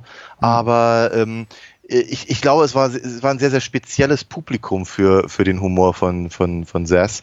Ähm, das dann eben, sagen wir mal, eher so, keine Ahnung, so im College-Bereich zu finden war. Ja, vermutlich. Und äh, jetzt, jetzt, wo sie eben äh, den, den, den, den, den grimassierenden Leslie Nielsen haben, äh, merkt eben auch der hinterletzte Kinobesucher, der halt nur zweimal im Jahr ins Kino geht. Ja. Und auf einmal ist es halt ein riesen Erfolg. Und auf einmal sahen die ganzen Spoof-Movies, also solche, die gern das Wort Spoof drin haben oder Movie oder Not Another oder sowas in der Richtung, äh, die, die, die, die, die schossen wie Pilze aus dem Boden. Hm. Äh, jetzt spätestens mit den Scary Movie Sachen, aber vermutlich schon vorher. Und ähm, verstanden halt auf einmal gar nicht mehr, was eigentlich der, der, der Reiz an den frühen Sass-Filmen war. Aber ich vermute mal, sie haben einfach nur konsequent das weitergeführt, was die nackte Kanone vorgelegt hat, weil wir, die Dinger waren ja eben absurd erfolgreich. Ich, ich bin mir nicht so ganz sicher, weil ich glaube, ich da zu, zu wenig in diesem Subgenre des Spoof- Spoof-Movies drinstecke, vor allem des Zeitgenössischen. Aber ich meine, ich, ich meine in Erinnerung zu haben, die Scary Movie Sequels waren dann doch sehr gefärbt von diesem referenziellen Humor, also von wegen, ach hier, hast du, hast du schon mal gesehen, kennst Ja, du, ja. kennst du, kennst du. Und äh, einfach nur äh, referenzierte audiovisuell bestimmte Momente eben aus anderen Filmen mit einem, Ja. mit einer lustigen Grimasse dahinter. Ja, nee, aber sag mal, Du, du hast recht, aber das, das, das, diese Not Another Teen Movie und sowas geht nochmal in eine andere Richtung. also ich, ich, ich glaube auch, auch Mel Brooks hat halt danach, du hattest ja schon äh, Oh, Dead and Loving ja. jetzt gesagt. Äh, es genannt, gab ja sowas wie den, das Subgenre des Leslie Nielsen-Films eine Zeit lang. Ja, Spy Hard und so. Hm. Wo, wobei, der hat immer einen ziemlich coolen Song von Weird Al, also. Der auch hier auftritt. Ja, äh, der hat in, in, in allen Naked Gun Filmen einen genau, Auftritt. genau. Es ist schwierig, weil, na, na, ja, Naked Gun, der erste zumindest, ist noch nicht wirklich schlecht. Aber er hatte eben schon genug Anleihen, um mich äh, daran erinnern, dass, dass ich erinnert werde daran, was eben noch an schlimmen Sachen so kommen wird in den 90ern. Ähm, und äh, wir, für, für, für mich hat er eben ganz, ganz viel an Reiz verloren. Ja, nochmal, ich, ich betone nochmal, ich war so unglaublich begeistert von dem Film damals und ich bin als einer der ersten gewesen, der dann in den zweiten geraten ist. Ich- vom, vom dritten war dann sogar ich enttäuscht, aber äh, also wie gesagt, es ist, ich habe die, ich hab die jetzt wirklich so lange nicht gesehen. Äh, Auch nicht zuletzt deswegen, weil ich kannte so wenig, so wenig Frauen, die ihn gerne gesehen hätten. Ah. Ja, Okay, und daher ist Wind. Es ist, Okay. ein, es ist ein, es ist ein, es ist offenkundig ein relativ schlechter Date-Night-Film. Hm? So kam mir das zumindest in den letzten 20 Jahren vor. Ja. Ähm, und äh, das führte halt eben auch nicht unbedingt dazu, dass ich den eben besonders häufig irgendwie mit, mit äh, äh, wem auch immer ich gerade zusammen war, geguckt habe. Ähm, das heißt, ich, ich glaube, ich glaub, ich glaub, ja, ich glaube, der Film hat einfach in meiner, in meiner Erinnerung, hat er, hat er eben so einen großen Stellenwert, wie du ihn auch vorhin beschrieben hast, eingenommen. Und ähm, jetzt beim Wiedersehen stand, stand mir das alles so ein bisschen im Weg, glaube ich. Apropos Date Night Movie, ich bin überrascht dafür, äh, da, da, ich war jetzt wiederum überrascht da, darüber, mit was die davor gekommen sind bei einer PG-Freigabe. Oh ja. Also Ja, ja. einige Gags gehen schon sehr, sehr ans Eingemachte. Und äh, sind jetzt nicht grafisch explizit, weil es sind eben, weiß nicht, Plastiline oder a- angebliche Steinstatuen, die da äh, Frank Drabin am, am Fenstersims da auf der Balustrade beglückt. aber Aber und- es sind, Webster, genau, es sind stark sexuell aufgeladene Gags und wenn, also, es, ich habe es im Original jetzt auch nochmal angehört, weil ich kannte den Film jetzt jahrelang oder jahrzehntelang nur auf Deutsch und äh, da sagt, äh, glaube ich, die, ähm, die, die Bürgermeisterin was vergleichsweise harmlos, so von wegen, sie haben äh, eine Frau mit einem, mit einem äh, Porzellan, mit einem, mit einem Betonpimmel oder sowas belästigt und äh, im Original spricht sie von, äh, ich glaube, Sexual Attack oder sowas. Also a- a- alles so ein bisschen heftiger, aber so oder so, äh, heftig, muss ich sagen. Äh, ich bin, bin jetzt nicht mehr so schockiert wie anno dazu mal, aber Klar. ich kann mich sehr gut daran erinnern, dass es damals so Szenen waren, die ich äh, gerne so ein bisschen weggeblinzelt habe, wenn meine Eltern im Raum haben und ich habe mit denen geguckt. Und also bezüglich meiner Rezeption überhaupt der ganzen Filmreihe machen sie natürlich auch nochmal diese paar Jahre Altersunterschied zwischen uns bemerkbar, weil für mich war mein erster Nackte Kanone-Film der zweite im Kino. Ah. Und äh, ich muss auch zu meiner Schande gestehen, ich bin dem Marketing damals komplett auf den Leim gegangen, weil Nackte Kanone zweieinhalb eben beworben wurde mit zwei, nicht, nicht nur doppelt so lustig, sondern zweieinhalb mal so komisch äh, wie der erste Teil. Und ich habe das geglaubt. Na klar. Und habe da den äh, ersten nach dem zweiten gesehen und stellte fest, ach, das, das stimmt ja gar nicht. Der zweite war gar nicht zweieinhalb mal so komisch, der war bestenfalls ähnlich komisch. Ja. Ich, ich mag auch den zwei, zweieinhalb, zweieinhalbten ganz gerne. Ich mag, mag Ja. auch den zweiten Film ganz gerne. Er hat mit Robert Goulet auch einen, auch einen schönen Schurken. Den dritten mochte ich auch nicht mehr. Das wusste ich sogar schon als, als damals 15-, 16-Jähriger, dass, dass der dritte einfach kein guter Film ist Ja.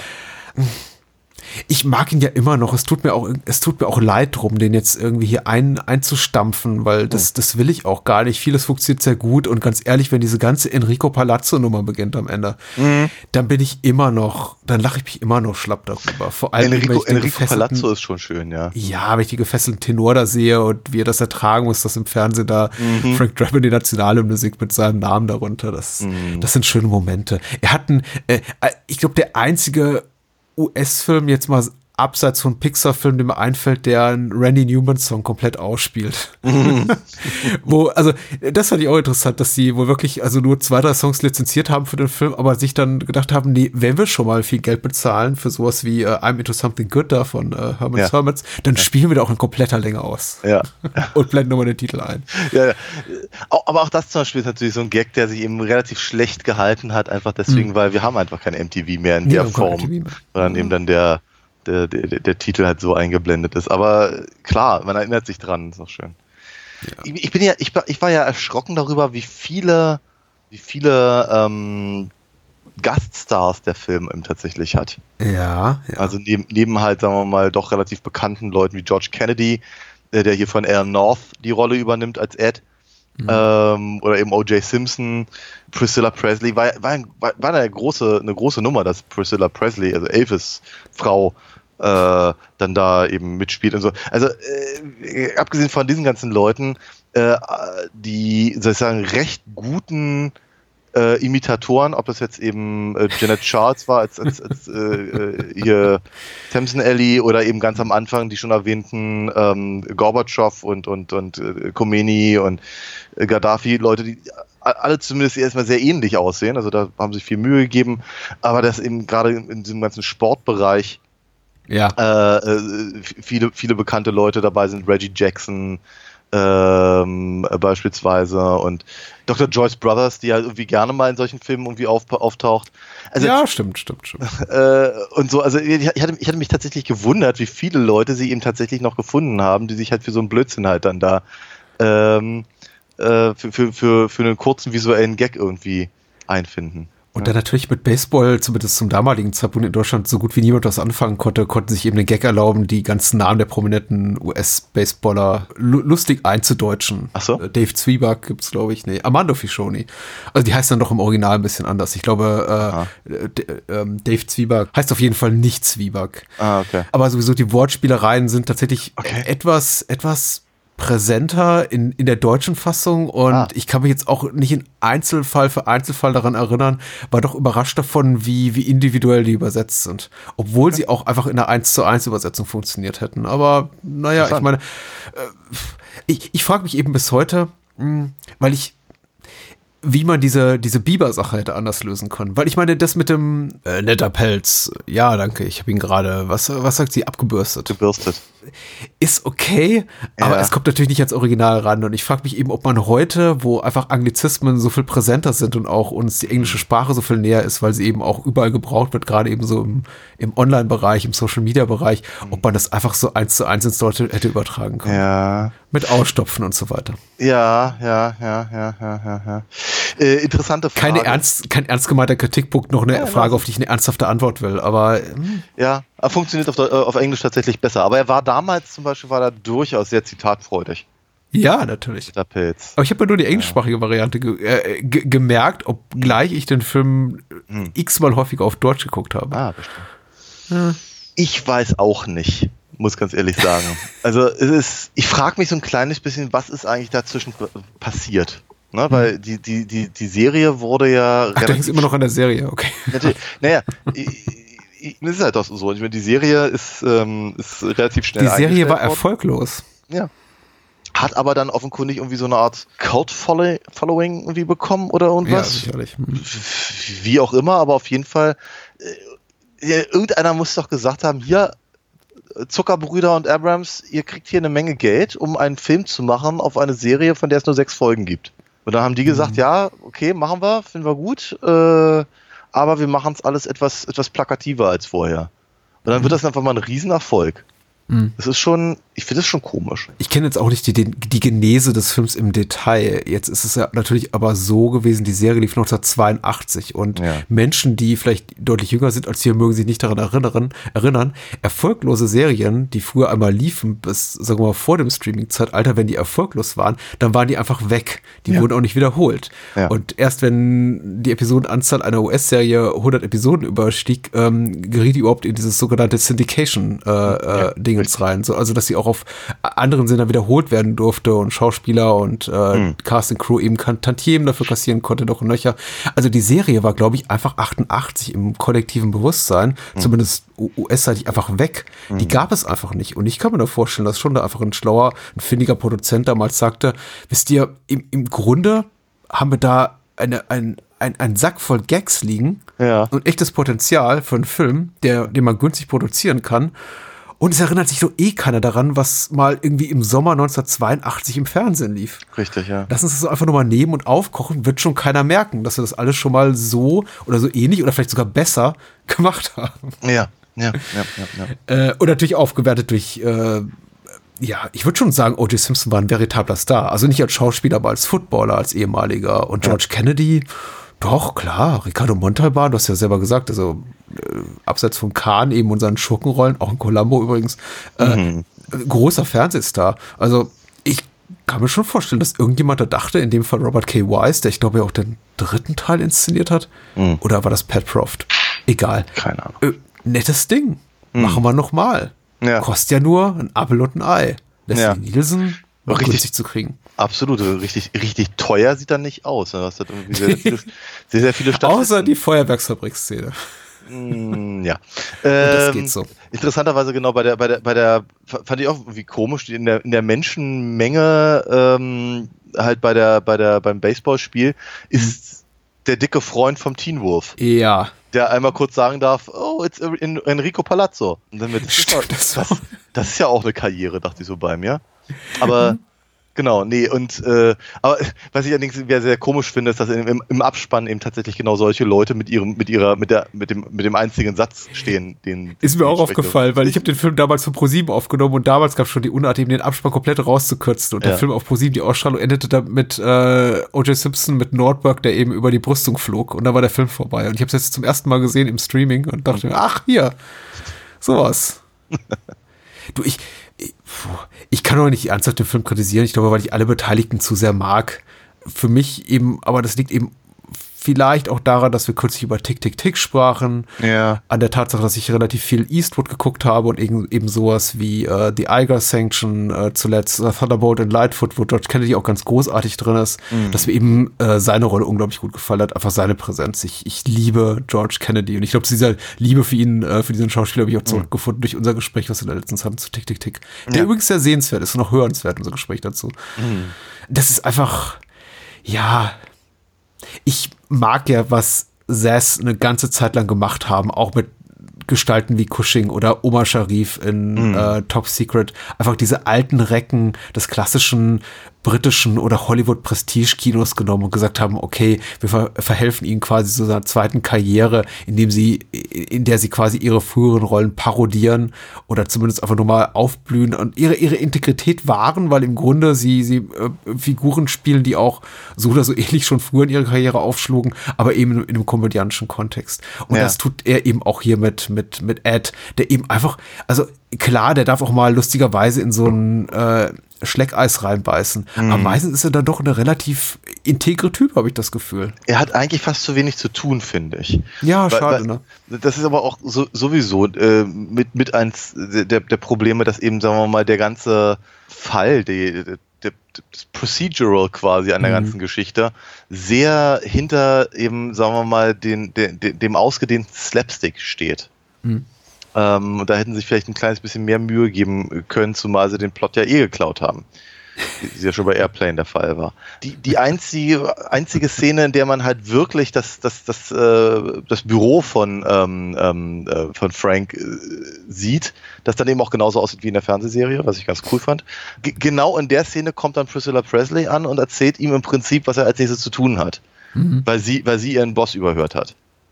Und ich dachte so bei mir, da, das, da gibt es jetzt auch bestimmt irgendwie eine cleverere Möglichkeit gegeben und da hätten vielleicht noch die 85 Minuten auf 90 Minuten irgendwie gekriegt durch, durch irgendwas, aber da hat, haben euch offenkundig Witze gefehlt oder so. Und ähm, das, das, das finde ich halt schade, dass halt irgendwie im Prinzip sie, sie, sie eigentlich keine, keine Polizeiparodie mehr daraus gemacht haben, sondern im Prinzip eigentlich nur eine, eine, eine Abfolge von Slapstick-Einlagen mit einem, mit einem zu dem Zeitpunkt schon relativ stark chargierenden ähm, äh, Leslie Nielsen äh, und zufälligerweise ist das eben alles in so eine, in so eine halbgare äh, Krimi-Handlung eingebettet. Da hätte ich mir auch ein bisschen mehr gewünscht tatsächlich noch. Also ich meine, ab, ab, abseits von den sexuell aufgeladenen Gags vielleicht auch eher, ich weiß nicht, viel mehr als äh, in, in meinen Augen Airplane oder Top Secret ein, ein Kinderfilm. Also, Oh ja. ich, ich meine, die, die, die Gags sind schon teilweise haarsträubend, auch wenn hier Vincent Ludwig in seinem äh, Hotdog da einen abge, abgetrennten Finger findet. Aber es ist ab so eine Art von Fansblätter, den du im Grunde auch Sechsjährigen zeigen könntest. Also ich kann, ich, ich wundere mich gar nicht, dass meine Eltern kein Problem damit hatten, dass ich diesen Film mit zehn Jahren rauf und runter guckte Ja, auf, ja. auf Video. Äh, all das, was da drin ist, jetzt mal abgesehen von der Statuengeschichte ist da doch irgendwie vergleichsweise harmlos. Und selbst wenn Leute erschossen werden und in äh, Säure fallen, also Mhm. ich muss sagen, über, über diese, diese, dieses Toxic Waste Fass, äh, was Ja. dort steht, über den, Ja. über der Hotdog-Suppe habe ich mich äh, Genau. doch wieder beömmelt, muss ich sagen. Ja, ja, ja, ja, ja. Ist das doch relativ harmlos. Was Ja, ja. Ich, frag, ich fragte mich tatsächlich, ob das, ob das eine, ob das eine Batman-Referenz ist, aber Ja, ich habe da auch fälschlicherweise, ich habe das auch fälschlicherweise irgendwo gelesen. Ich glaube, es war sogar in einem Wikipedia-Eintrag. Ich weiß nicht, ob es der deutsche oder englische war, aber kann ja nicht sein. naja, doch, äh, der, der Joker fiel ja auch vor Tim Burton schon in so ein, in so ein Fass. Das ist richtig, aber ich glaube, der, der Eintrag, den ich gesehen habe, äh, schrieb, äh, es, es referenziert den Tim Burton-Film. Ich dachte, Ach so, na, ja, das nee, das passt ist nicht so. Nee, das waren ja vorher. Ja. Äh, ein, Gag, den ich vermisst habe, ist, ist der Kerl. Ich, ich habe, wie gesagt, jetzt den, den Film anderthalb Mal gesehen. Äh, einmal im, auf, auf, auf Englisch und dann nochmal irgendwie äh, im, im Schnelldurchlauf durchgeskippt auf Deutsch. Einfach weil ich ihn auf Deutsch, glaube ich, in- und auswendig kenne. Aber ein Gag, der auch noch fehlt, ist, äh, dass der Typ an der Punktetafel äh, High on Mezzanine ist im, im Original. Also es gibt sehr, sehr viel mehr Drogenbezüge im Original, ist mir Ja. aufgefallen, als der deutschen Fassung. Die fehlen alle. Ah. Da sagt irgendwie einfach einer der, der Schiedsrichter dann, hier, der Typ an der Punktetafel muss es doch wissen. Und im Original sagt er, äh, verstehe, ist ja. der Typ high bis oben hin. Ja, ja, ja. ja. Ist auch nicht zwangsläufig komisch. Ich kann auch ehrlich gesagt auf diese Gags verzichten. Mhm. Also ist auch nichts, was ich schmerzhaft vermisst habe. Mhm. Aber es fehlt eben dann auch da noch so auf der Synchronebene die Brillanz eines, Ja. eines Airplane, wo man dann eben das Jive ins Oberbayerische eindeutscht. Ja, ja, ja, ja, ja. Bisschen mehr Mut wäre vielleicht auch nett gewesen. Wobei das Original gibt ja auch diesbezüglich nicht viel her. Also dialektisch möchte ich mal sagen. Irgendwann müssten wir tatsächlich noch mal wirklich in, über Kentucky Fried Movie in voller Länge reden. Ansonsten, Ja. fehlt- also ansonsten fehlt eigentlich nur noch Ruthless Pe- People. ja, unglaubliche das ist aber doch kein klassischer, klassischer CAZ-Film, oder? Ja, das ist kein klassischer, aber es ist der letzte Film, an dem sie alle drei gearbeitet haben. Okay, okay. Und ich, mochte den mal ganz gerne, muss man auch ganz ehrlich sagen. Ich habe auch, ich hab auch ganz gute Erinnerungen daran. Hm. Aber das ist, die können ja trügerisch sein, wie wir uns festgestellt haben. ja. In der Tat. Nee, ich, ich weiß, ich hatte zu viel Spaß mit dem Film und ganz ehrlich, wenn ich nach Genuss der englischsprachigen Fassung sage, ich gucke mir den Film jetzt auch nochmal im Schnelldurchlauf auf Deutsch an, kann, kann er nicht so verkehrt gewesen sein. Und ich habe mich jetzt auch gefreut, ihn auf HD zu sehen. Ich habe zum Beispiel zum ersten Mal, das ist eben auch das Schöne an Sass oder CA7-Filmen, man entdeckt dann doch selbst beim 20. Wiedersehen noch immer was Neues. Ich habe zum ersten Mal den äh, kriechenden Schimmelkäse auf Frank Drabins Kühlschrank gesehen. Echt? Ja. Oh, da, da, da warte ich jedes Mal drauf. Aber, Ich habe ja. den nie vorher wahrgenommen. Okay. Ich weiß nicht, vielleicht war der äh, durch, die, durch die Ausstrahlung irgendwie in 4 zu 3 rausgeschnitten oder die Aufnahmen einfach qualitativ so schlecht. Aber ich dachte, hey, der Käse bewegt sich. Ich habe, ich habe, Das ist ein guter Gag. ja, ist ein guter Gag auf jeden Fall. Ich meine, ich habe, ich, ich habe, ich, ich warte immer drauf, weil ich hatte, den, hatte diesen Gag viel, viel, ähm, äh, viel, viel stärker in, in Erinnerung und wann immer ich ihn halt irgendwann mal gesehen habe, wenn er im Fernsehen lief, dachte ich immer bei mir, dass der bewegt sich gar nicht so doll, wie ich es in Erinnerung hatte. Und warum, warum sehen wir eigentlich äh, Frank Drabin so lange in die Kamera gucken? genau, aber jetzt, jetzt habe ich ihn auch wieder, wieder, wieder kriechen sehen, ja. Ja. Ah, sehr schön. Ach, wie gesagt, ich bin dem Film auch, ich, ich, ich kann dem Film eigentlich auch nicht böse sein. Nur, nur weil er eben nicht so gut ist wie die Fernsehserie, das ist kein, kein wirklicher, kein wirklicher Kritikpunkt. Aber ich, ich stelle schon fest, dass, sagen wir mal, der Humor, den ich halt besonders schätze an diesen Filmen, halt hier meiner Meinung nach zu wenig ähm, eingesetzt wird. Nicht, dass er gar nicht eingesetzt wird, aber es Ja. ist mir, mir für meine persönlichen Verhältnisse einfach zu dünn an vielen Stellen, Stellen und einfach zu brachial an anderen. Grundsätzlich, aber sag mal, auch das darf man natürlich nicht völlig vergessen. Ich, ich freue mich natürlich für Leslie Nielsen, dass er halt auf, durch den Film halt einfach auch nochmal noch mal eine, äh, seine, seine Karriere nochmal um 20 Jahre verlängern konnte. Ja, stimmt. Das, es stimmt sogar rechnerisch. Ich glaube, Ja. 2010 ist er gestorben. Ja, Ja. doch. Ja. Und er hat ja bis zuletzt äh, relativ viel gemacht.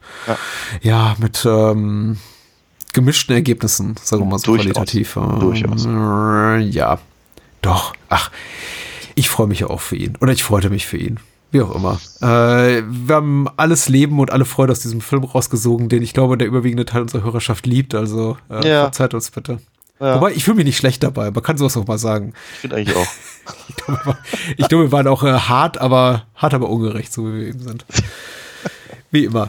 Was äh, machen wir denn nächstes Mal? Ich, äh, ich, ich blicke jetzt schon mit Freude auf unser nächstes Double Feature. Ja, äh, ich glaube, ich glaube, da wird es auch hart, aber mehr so handkantenhart. Oh. Also wir gehen, wir gehen, wir gehen ganz, ganz weit zurück und Mhm. äh, nicht, nicht, nicht ganz so. Also wir, zu, zum einen gehen wir quasi an den grandiosen Abschluss einer, einer, einer, einer Karriere. Wir äh, sprechen nämlich über Game of Death, Bruce Lee, mein letzter Kampf von 78. Und der andere ist? Äh, Der andere ist äh, City Hunter mit Jackie Chan, ein äh, zitatfreudiger Slapstick-Comedy-Action-Knaller aus dem Jahr 1993, auf den ich mich auch sehr freue. Ich habe an, ich habe gemischte Gefühle, da ist schon wieder dieses böse Wort äh, zu beiden Filmen, glaube ich. Aber ähm, ich stelle die gerne noch mal auf die Probe, nur Ja. für dich. Ich, freu- ich freue mich da auch sehr drauf, weil ich habe, ich habe, äh, ich glaube, ich habe von, von beiden Filmen habe ich etwa ein Viertel gesehen. Sehr schön. Alright. Äh, kauft Alina Fox. Ja, Äh, unterstützt uns bei CD und Patreon. Äh, lest Kollabo, Kollabo. Äh, und Sowieso. Daniel. Ja. Einfach nur Tschüss. Einfach nur Bye, bye. Tschüss. Einfach nur bye bye. Adios.